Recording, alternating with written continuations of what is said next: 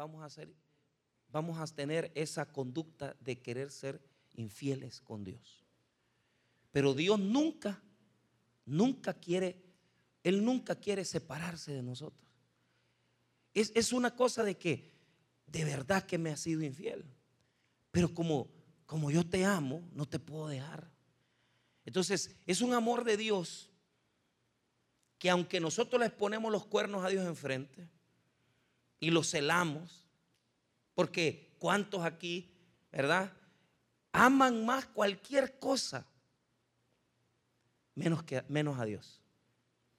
Quieren a los hijos, quieren sus negocios, quieren la plata, pero cuando es decir, ¿cómo le expresamos a Dios el amor? Veniendo a un culto, adorándole, eso no nos gusta. Pero Dios desde el principio, aunque nosotros hemos sido infieles con Él, Él no nos quiere dejar. Y esa es la gran revelación del libro. Que aunque, aunque sabemos nosotros que tenemos una inclinación a la maldad, y Dios lo sabe también que somos así, Dios dice, miren, díganle, díganle a su mamá que todavía no, todavía no, no ha sacado las cosas de la casa.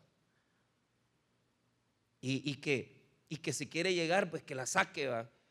Y, díganle a su mamá. O sea, son, es, es un lenguaje de, sí, andate, pero te quiero, todavía te amo, queda algo dentro de mí. No es cierto que en el amor somos iguales. Yo recuerdo un hermano, y esto me lo enseñó, nos, nos, lo enseñó el fundador, el pastor fundador. Lo primero cuando hay una infidelidad, yo recuerdo un hermano que yo estaba predicando en un sulután, allá estaba pastoreando y terminé el servicio, terminamos, yo me fui para, ah, caminando a mi oficina, iba por un, eh, es un corredor que hay atrás, que llega a la oficina, y viene y me aborda y me dice, pastor, quiero hablar con pero chillando. Y yo todavía sí va, porque cuando terminamos un culto y vamos a otro, entonces estamos bien presionados. Y, y con aquello de que no, mira, espérate, va, pero, pero cuando ya le vi la cara desesperado, no, mejor venite, venite, vamos a hablar. ¿Qué pasa? Ah, es que mire que mi esposa me fue infiel y, y ya tenía ratos la señora de estar en eso. Pero a él no se había dado cuenta. Y la gran pregunta, la gran pregunta, ¿podés vivir sin ella? Así, ¿podés vivir sin él? Esto es lo que Dios dice. Esto es lo que Dios dice. Dios dice, es que soy infiel conmigo. Pero Él se pone en la piel de los hombres. Él se pone en la piel del, de, aquel que ama y dice, quizás quiero estar contigo todavía. Te quiero. ¿Y nosotros qué hacemos? ¿Qué es lo que sucede? A mayor amor, mayor infidelidad. Y mire lo que pasa. Primero, mete a los hijos, tráiganlo, díganle a su mamá, porque yo estoy enojado con ella, yo ya no soy su marido. Pues si, si no soy su marido, ¿para qué le mandas a hablar? Pues, ¿para qué le mandas a decir? ¿Para qué vas a hablar con ella? ¿Para qué le vas a decir a tus hijos? Ya no le hablé ahí, punto, pues. Pero Dios no es así. Aunque nosotros estemos metidos en la mayor infidelidad del mundo, Él siempre va a mandar su voz a través de un amigo, de un vecino, y nos va a decir, mire, vaya a la iglesia, hombre. Mire, el domingo lo vengo a traer, hombre. Mire, eh, eh, vamos a, vamos a, lo llevo un culto especial, lo que sea, porque Dios es así. Siempre, siempre va a tener un contacto con el infiel aunque nosotros no queremos hablar con Él. Aunque nosotros no queremos decirle. Y mire, cuántas personas dicen, hey, yo agradezco a Dios, porque si no hubiera sido por mi mamá que me dijo, yo agradezco a Dios, porque si no hubiera sido por el hermano o el compañero de trabajo, y, eso pasa muchas veces, que estamos en la oficina, la gente sabe que tenemos un problema de alcoholismo, una cosa dura. Un amigo viene y, nos dice tal cosa. Y eh, me, contaba un hermano eso, que el, hermano que lo llevó a la iglesia lo, puso ahí. Venga, le dijo, y, lo sentó. él era inconverso. Y él se había metido con una mujer. Y la mujer era cristiana. Pero él estaba separado de su mujer. Pero como no tenía aquella condición de conocer las cosas de Dios, la señora le dijo, fíjate que soy cristiana, te invito a un culto del Taber. Y él no sabía nada de eso. Y cabal, vaya pues, medio a la fuerza. ¿va? Y se fue con la señora al culto. Y fíjese cómo son las cosas, que la señora dejó, de perseverar, se fue de la iglesia, se separó de él, pero él se quedó. Y él restauró su vida ahí. Ella conocía las cosas de Dios, pero no tenía perseverancia. Y mire, se fue ella, pero él se quedó. ¿Por qué? Porque aún en una infidelidad, Dios siempre va a usar personas para mandarnos a decir, mira, yo te quiero. Mira, yo te amo. No me he olvidado de ti. Si usted supiera cuando vamos a la Bartolina de aquí de Cojute y a veces ha pasado cosas ahí mismo. Yo me acuerdo una de las últimas veces, porque hemos dejado de ir estos días, bajando yo en, la, delegación donde están investigaciones, y estaba una persona, estaban dos arrestados. Y el pastor Samuel me dice, pastor, mire, yo venía de predicar de arriba, yo ganar almas no quería, porque yo quería irme a, desayunar. Pero me dice, pastor, ¿y por qué no le habla a esta gente? Si mire cómo están de fregado. Vamos pues, vamos a hablarles del Señor. Y cabal fuimos. Y, mire, asesinato. Y cómo Dios usa la, voz de uno, ¿verdad? Dice, mire, fíjese que vengo y bien amarrado aquí, y vengo de hablarle del Señor. Y una persona que estaba ahí rechazó, o sea, inmediatamente se puso todo incómodo, se notaba que era un pandillero así un poco grosero, pero la señora esta, la que estaba involucrada en el delito, me puso atención. Y fíjese que ella se puso a chillar cuando comenzó, a, quiere recibir a Cristo, se puso a llorar. Imagínate cómo es Dios que aún ahí, que estás a punto de, que te metan preso, ahí te habla y aceptó al Señor. Y yo todavía le dije, hermana, porque si de un solo, hermana, yo no, no le puedo garantizar lo que va a pasar. Pero algo sí le puedo decir. Si usted se humilla ante los ojos del Señor, Dios va a tener misericordia de usted. Y llorando ella todavía se, ponía así. Y rapidito nos fuimos. Pero ya no estaban presos sin esperanza. Ya se llevó algo dentro de su corazón. Así es Dios aunque estamos en lo peor, Dios nos manda a llamar. Dios nos manda a llamar. Y esos son los hijos. A los hijos, hijos, hijos, vayan y díganle a su mamá, pues, que me cae mal, que, que de verdad que mejor saque las cosas de la casa, pero en el fondo lo que está diciendo, te amo. Te amo. Y mire, eso es, y él está consciente de la infidelidad, porque le dice en el verso 2, Mira lo que dice, porque ella no es mi mujer ni yo su marido. Aparte pues sus fornicaciones de su rostro y sus adulterios desde sus pechos. Ella sabe que es infiel. Si Dios ya sabe, si Dios ya conoce nuestras condiciones. Ahora, veamos el proceso de la infidelidad. Y esto es lo que yo quiero que usted vea. Primero quiero dejarle claro el amor de Dios para con nosotros. Que aunque estamos hundidos, él siempre persevera. Ahora, el punto dos, veamos el castigo que le va a poner a esta adúltera, a esta que, que representa al pueblo, porque e, esta mujer representa a la nación. Mire el castigo que le va a poner, lo que, lo que dice el versículo número 6. Por tanto, he aquí, yo rodearé de espinos su camino y la cercaré con seto y no hallará sus caminos, seguirá sus amantes y no los alcanzará, los buscará y no los hallará. Entonces dirá, iré y me volveré a mi primer marido porque mejor me iba entonces que ahora. Mire lo que hace. Bueno, le dice, vos te querés ir con tu amante, andate en la casa.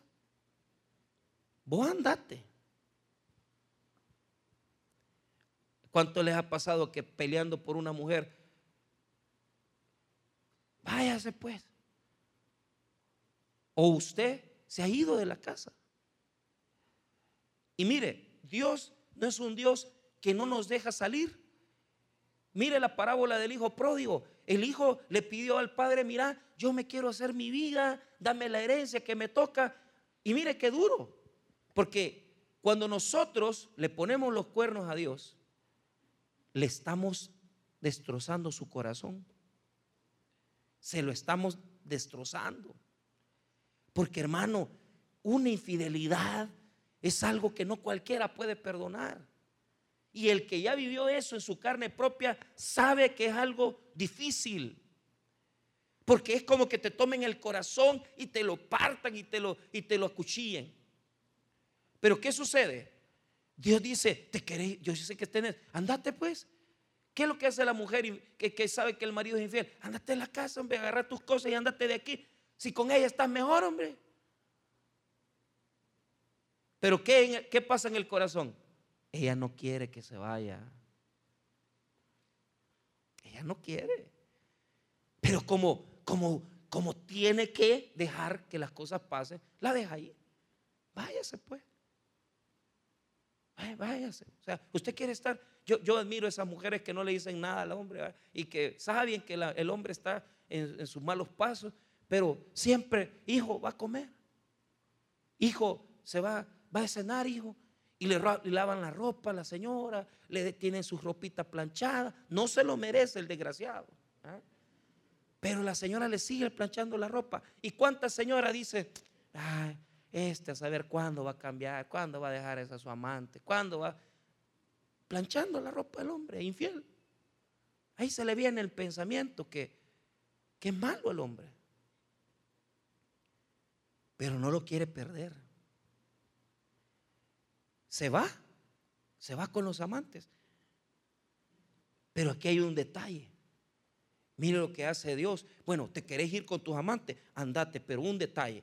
Mire, mire y vuélvalo a ver en el verso 6. Por tanto, aquí yo rodearé de espinos su camino. Mira, si es cierto que Dios nos deja salir de la casa, pero saliendo no te tiene. Pone situaciones, espinos en el camino. ¿Por qué? Porque nos ama. Entonces, aquel que dice, ay, ya no, ya no voy a ir a la iglesia, es que yo ya no quiero estar, cuidado, hombre. Porque te van a poner espinos. Porque mira, aunque vos, eh, fíjate, Dios te, te, deja salir de la iglesia. Te, dale pues, andate. Anda, date en los dientes. Pero no te deja. No te suelta. Porque aún ahí te está dando de comer. Aún ahí te está diciendo, te está dando trabajo. Y usted dice, hay unos que, que en el gran desastre de vida que llevan, y todavía así, Dios les da la comidita y, y, incluso les da para que puedan darle de comer a sus hijos. Y usted metido en un gran desorden. Pondré espinos en su camino. ¿Para qué? Para que te duela separarte de Dios. ¿Y qué es lo primero que pasa cuando usted se aparta? Usted se aparta, ¿sí o no? Los espinos están en el camino. ¿Sí o no? Usted se aparta, usted deja de venir, usted se va de la iglesia, usted deja de orar, usted deja de leer la Biblia. ¿Y qué es lo que va a encontrar? Espinos. Y duele. Porque ¿qué es lo que sucede?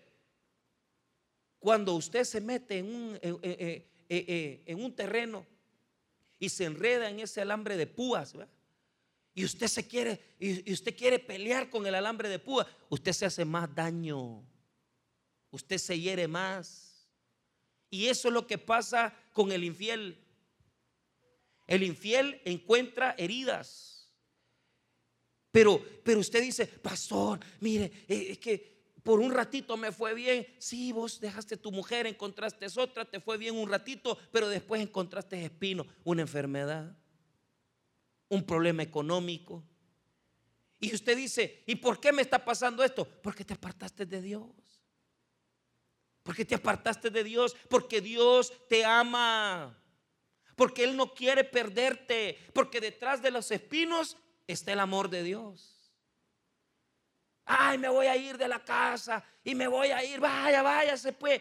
váyase. Si es que a Dios, nadie tiene la fuerza aquí. Y ese es mi llamado para usted en esta mañana. Si usted esta mañana ha venido a querer verdaderamente corregir su vida, está queriendo caminar mejor con Dios, lo felicito. Pero le voy a decir algo. No venga la fuerza. Cuando venga en la mañana a la casa del Señor, venga con un corazón agradecido a buscar el rostro de Dios y a demostrarle que usted verdaderamente lo ama a Él. Que usted no viene a la fuerza. ¿Por qué? Porque Dios está cansado. Está cansado de hombres y mujeres como usted y como yo, que a la pura fuerza. Qué feo es estar con una persona que no se ama. Qué triste. Y, algo le voy a decir, Dios conoce nuestros corazones y Él sabe quiénes de los que están en esta mañana aquí verdaderamente están amando a Dios. Y los que están a la pura fuerza. Y los que han tenido que venir arrastrados. Y los que han venido solo por compromiso. Qué triste cuando estás con una persona sin amarla. Qué duro. Dios no quiere eso. Dios no quiere eso. Porque algo te voy a decir, aunque vos no lo ames, desde antes de la fundación del mundo, Él estableció que su Hijo Jesucristo muriera por tus pecados y Él es el primero que te amó. Él es el primero que te ha amado. Un joven se me acerca y me dice, pastor, hace tantos años mi madre murió en estas fechas. Me siento triste. A veces nos falta el amor de un padre, el amor de una madre. A veces nos falta el amor más grande, que es un amor de una persona que nos abrace, que nos, que nos cuide.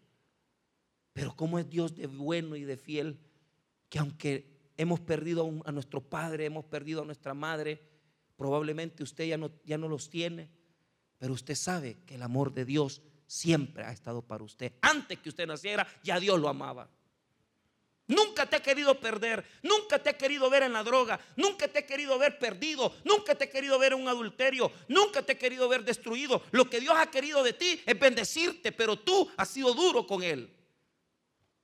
Tu infidelidad es palpable, tu infidelidad es dura, porque encima que te, que te venís a la iglesia, te metes a la pornografía, te metes a la droga, te metes a las computadoras y pasas metido allí y te contaminas y te llenas de basura. Pero Dios dice, no te voy a perder. No te voy a perder. Por eso te hago daño. Porque si no te toco, no vas a reaccionar. Y esto es duro. Cuando Dios pone espinos, ¿por qué? Un accidente de tránsito. ¿Cuánta gente dice, ay, después que me tuve, que choqué, ahí despiertan?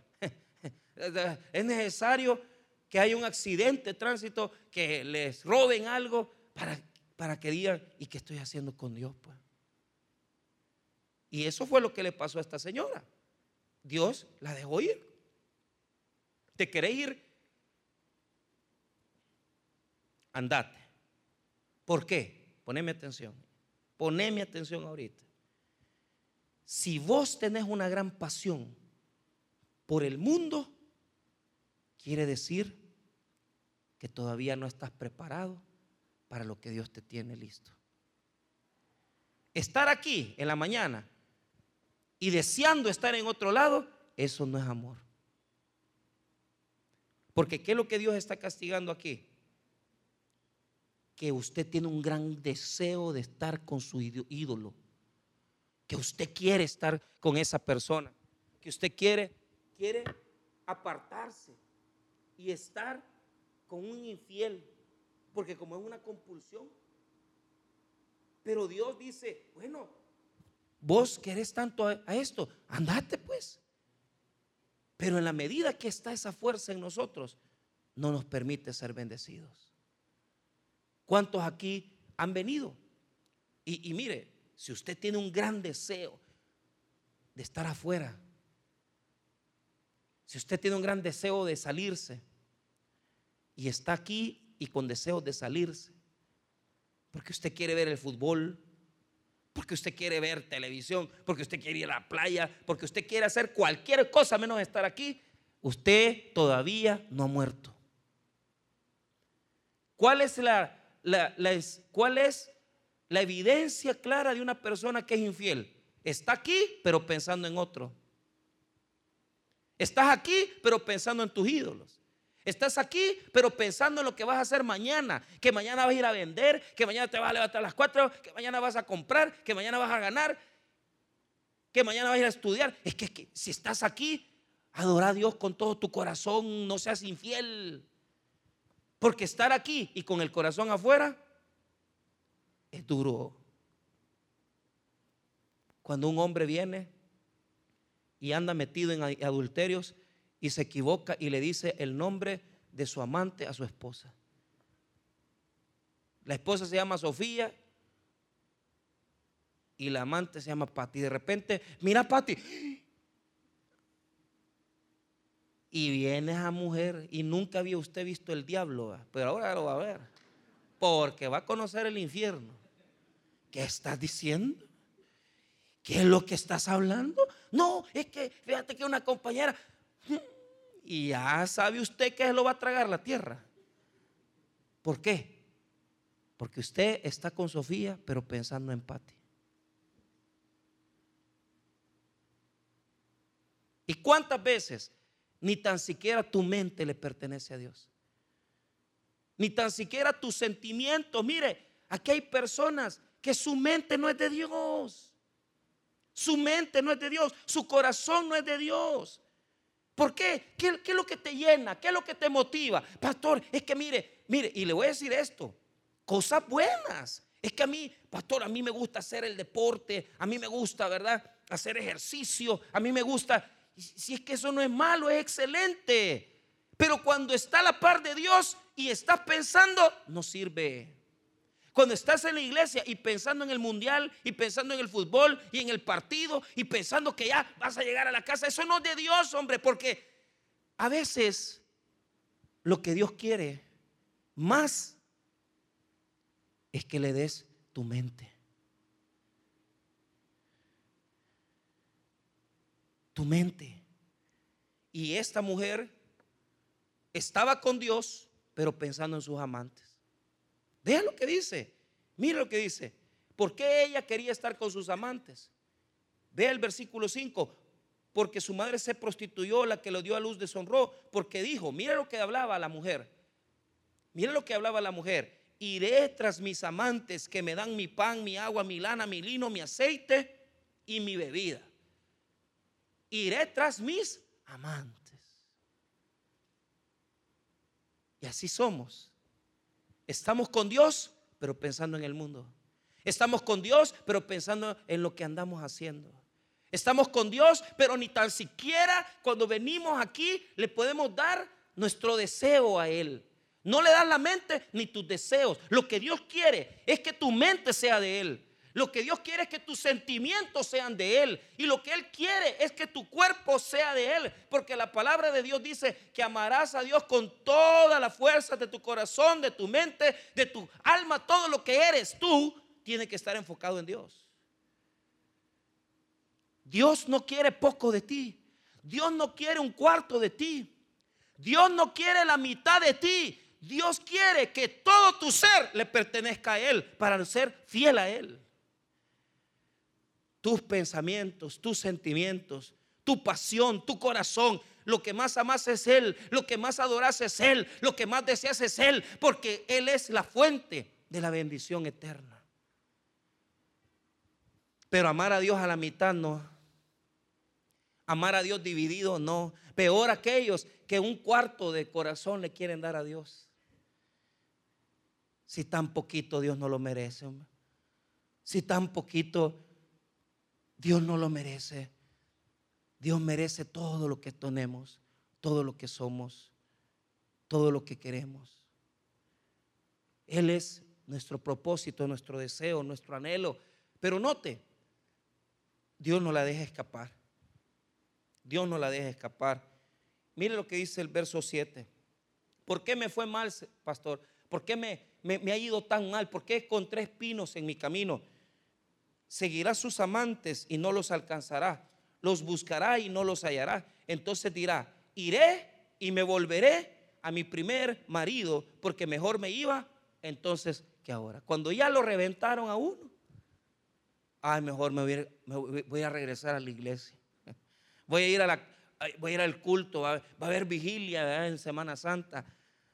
Y, ¿Y qué vamos a hacer pues? Y usted ha pasado en zumba de enero a marzo.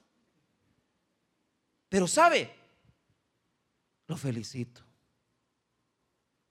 Porque por lo menos sabe que estaba mejor con Dios. Y hay gente que va a pasar Semana Santa, que va a pasar la mitad del año y no van a encontrar a Dios. No se van a acordar que aquí tienen la bendición. Esto es algo increíble. ¿Por qué? Porque Dios adrede hace eso. Nos deja irnos, nos toca nuestra vida con sangre, con espinas, pero cuando ya las espinas se metieron a nuestra vida, ahí reflexionamos y decimos, mejor estaba yo cuando estaba en la casa de Dios, mejor estaba cuando servía, mejor estaba cuando venía a la iglesia, cuando estaba sirviendo, era mejor que hoy. Y, no tenés, y tenés toda la razón. Y si, y si por cualquier razón en esta mañana has venido porque estabas metido en un gran rollo y te veniste, no, hombre, Dios te va, te va a bendecir. Y mire, estaba yo ahí, ¿verdad? Dando clase y uno de los hermanos, pastor, ¿no se acuerda de mí? No, fíjate que no. Usted llegó a predicar al penal tal, al, penal de, de que Saltepeque, me dijo. Sí, le digo yo, he estado llegando a predicar. Ah, pues yo estaba ahí. Y mire, me dijo, Dios me liberó, me dijo. El Señor me hizo un gran milagro, me dijo. Y fíjese que, ¿qué es lo que ha hecho él? Se ha metido a estudiar para pastor. Entonces yo, yo, yo digo, bueno, este ya la hizo. ¿Por qué? Porque ya sabe dónde está, dónde está Dios y dónde Dios lo va a bendecir. Es que mira, me dijo, después de lo que yo viví, yo le quiero obedecer a Dios, quiero servir a Dios. Qué bueno, qué bueno hermano, que después de esos grandes problemas, porque estar en la cárcel es terrible, es duro, no hay ni para jabón, a veces usted tiene que con un jabón cambiarlo para que le den alguna cosa de comida ahí entre los reos. Es duro, pero hay gente que ni aún con esas cosas duras regresan. Y ese es el problema de Dios. Entonces, ¿Por qué Dios te castiga? Porque dentro de tu corazón deseas estar con otro y no con Él.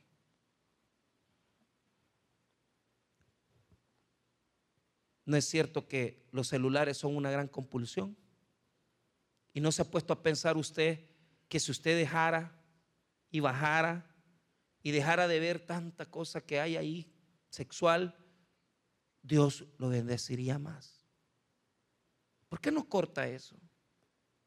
¿Por qué no corta las adicciones sexuales que hay en, esas cosas? Corte eso, quite la, quite la, aplicación, trate en la medida no, no meterse ahí. Entonces un amigo que yo tengo me dice, pastor, después que de un sermón que yo prediqué, yo lo veía que estaba de mover y mover el, celular, ¿y qué, qué pasa? No, es que estoy, estaba borrando, estaba borrando todo, pero, pero lo que él quería es que ya el algoritmo ya no le mandara a mujeres chulonas. Pero ¿cuál es el problema?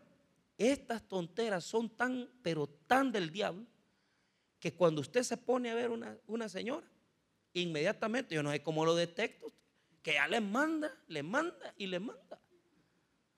Así es. Ya si usted ve un hombre fornido, cholo y todo, también le va a mandar. ¿Ah? Y no es así el diablo, pues. No es así el diablo, pues. El diablo no es así, pues. ¿Qué es lo que ve el diablo? Tus debilidades. ¿Y qué es lo que hace? Te pone tropiezos. Y te mete, te mete esto porque sabe, sabe, sabe cuál es tu debilidad. Sabe cuál es tu, tu desesperación. ¿Qué es lo que más te gusta? Y como sabe que en tu corazón está vivo un deseo por eso, te lo manda. Te lo manda. ¿Y qué es lo que tiene que hacer el hombre que quiere ser fiel y la mujer que tiene que ser fiel? Cortar toda relación. No podemos tener relación con eso. Porque si usted tiene esa debilidad, usted no va a poder salir de allí si usted no se aparta. ¿Qué es lo primero que se le enseña al alcohólico anónimo? Apártese de la gente que lo lleva al alcoholismo. ¿Qué es lo primero que se le recomienda a una persona que está practicando el homosexualismo, el lesbianismo? Apártese de las lesbianas, apártese de los homosexuales. Porque mientras usted vive en una estructura de homosexuales, ellos mismos lo van a estar llevando a la basura. Cuando usted vive con lesbianas, las lesbianas viejas traen a las jóvenes.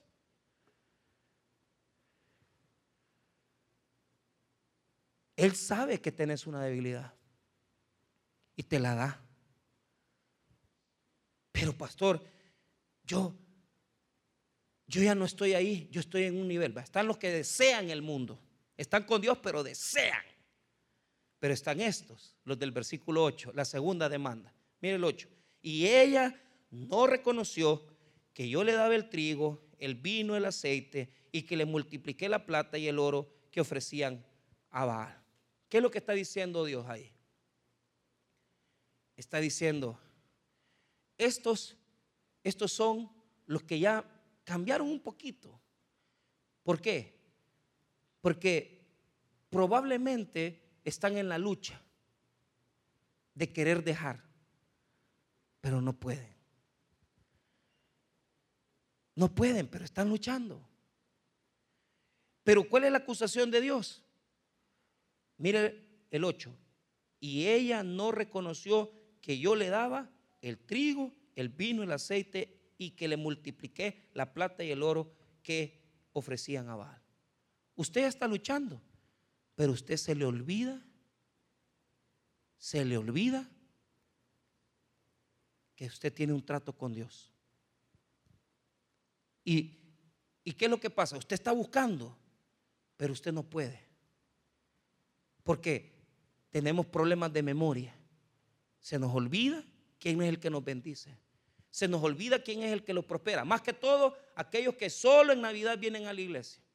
Y más que todo que aquellos que solo en los cultos especiales. Aquí esta iglesia es una iglesia rara. Porque cuando hacemos eventos, con milona vienen de todas las iglesitas. Y, y, ¿y estos que vienen a hacer aquí, digo? ¿Ah? A comer tamales. Porque están por interés. Y se les olvida que Dios es el que los bendice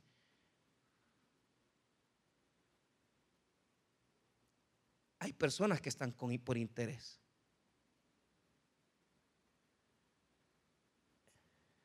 Por eso caes. Porque a Dios no lo puedes buscar por interés. ¿Qué le decían a Jesús? Mira, Jesús, ayer nos diste de comer y ahora te venimos a buscar porque ya les había dado de cenar y lo vinieron a buscar al siguiente día. Mira, y, se pasaron el lago y lo fueron a buscar hasta el otro lado. Y lo encuentran en la sinagoga y le dicen, Jesús, aquí te venimos a buscar. ¿Y qué les dice Jesús? Jesús conoce los corazones y les dice, ustedes me vienen a buscar porque yo les doy de comer, les dice. Interesados, gente interesada, que solo por el interés de sacar algo un milagro, una bendición, porque aquí ahora va a haber fiesta, vamos, va. No, usted no tiene que ser así, usted tiene que venir siempre a la casa de Dios. Porque usted respira las 24 horas, porque usted está vivo los 365 días del año, porque Dios cada día le da trabajo, bendición, alimento, prosperidad y salud. Usted no tiene que buscar a Dios por interés, sino que tiene que buscar a Dios por convicción y amor. No sea de esos que solamente porque le da el lino, la comida, no. Estás luchando, pero no es suficiente. Pastor, entre los primeros que solo desean el mundo y los interesados, ¿quién es mejor? Quizás el interesado. Porque por lo menos este ya entró. El otro está aquí, pero su corazón está afuera. Y yo, si hay algo le voy a decir, fíjate que por el interés, Dios, Dios todavía te puede bendecir un poquito. Pero no es ese el deseo de Dios. Porque imagínate estar con un hombre por interés o una mujer por interés. Ay, es que él, es mi sugar daddy. Es que a las señoras, señoras que les gustan los jóvenes en los estados, les dicen cougars. Porque son señoras de 55 con jóvenes de 30. Pero ¿por qué está el hombre de 30 con ella? No porque la ama, sino que porque ve, vistillo, ve. Y los sugar Vaya a San Miguel usted, lo super. Allá el domingo a las 5 de la tarde y se va a dar cuenta, un montón de señores, 55 años, con monos de, de 10. Y la señora de 38. No funciona. Con Dios, o todo o nada. No a la mitad. No a la mitad. Por último, estos son los que ya no andan deseando el mundo. No están por interés, pero cometen un error. Mire, cuando veamos ahí el versículo número 13, es la tercera demanda de Dios. La primera, la primera demanda es que ella le fue infiel, le manda a los hijos. ¿Y qué es lo que le hace Dios? le pone cerco, la castiga. La segunda demanda es que ella está por interés. La tercera demanda es el verso 13, parte A. Y la castigaré por los días en que incensaba a los baales y se adornaba de sus arcillos y de sus joyeles y se iba tras sus amantes y se olvidaba de mí, dice Jehová. ¿Quiénes son estos? Los coquetos y las coquetas. ¿Ah? Se adornan, pero para coquetear con el mundo. Qué triste cuando una mujer está con un hombre, pero se arregla para otro hombre. porque le ha interesado a alguien y a ella, ¿y qué te pasa vos que te veo bien maquillada, bien perfumada, perfumada, ¿no? Perfumada.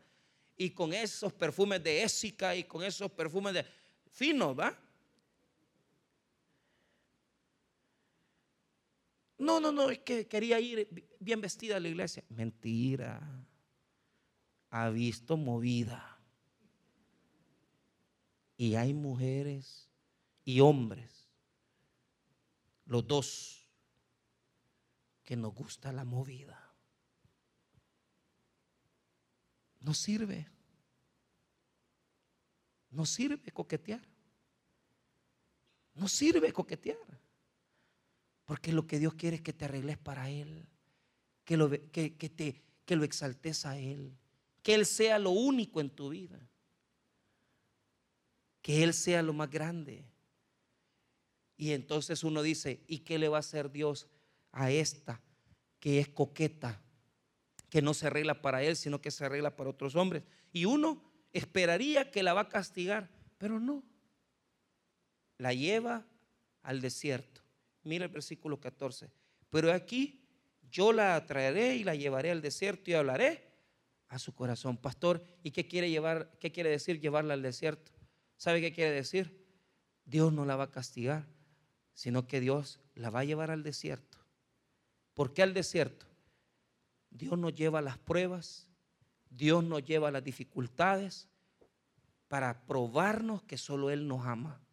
El desierto representa la prueba más grande en tu vida por la cual aprendes a amar a Dios. Porque en el desierto Israel se enamoró de Dios y Dios se enamoró con Israel. Y yo les digo esto, el desierto representa esas dos cosas, las pruebas, los duros problemas para demostrarnos que solo Él está con nosotros.